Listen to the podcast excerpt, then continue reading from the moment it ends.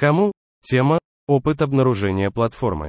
Уважаемые мадам, господа, я подумал о следующей идее разработки приложения для людей, которые болеют когнитивным снижением и деменцией Альцгеймера. Как известно, пациенты с заболеваниями, основной характеристикой которых является снижение когнитивных функций, болезнь Альцгеймера или другие заболевания, при которых наблюдается деменция, постепенно теряют многие возможности, такие как кратковременная память или повседневное функционирование.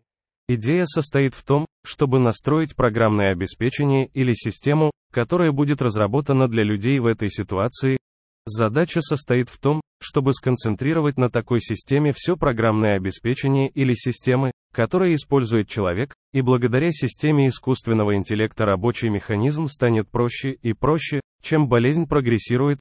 Конечно, чтобы построить систему таким образом, чтобы она максимально точно соответствовала состоянию человека, использующего ее, необходимо развивать и консультироваться с исследователями, исследователями из области познания, а также сотрудничество с неврологами. Целью системы является, конечно, позволить людям, которые привыкли использовать компьютер для различных целей и слабоумия, не полностью потерять доступ к системам, к которым они привыкли в течение многих лет своей жизни, таким образом улучшая их качество жизни в любом случае значительно в результате симптомов самой болезни. Пока сама идея. Хотя эта идея, я думал, что не имею ничего общего с моей личной жизнью.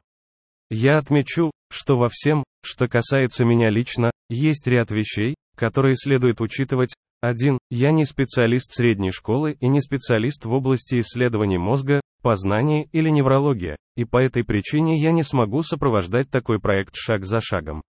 Это идея, о которой я подумал, чтобы дать первоначальную идею, что я не смогу помочь ни на одном другом этапе проекта.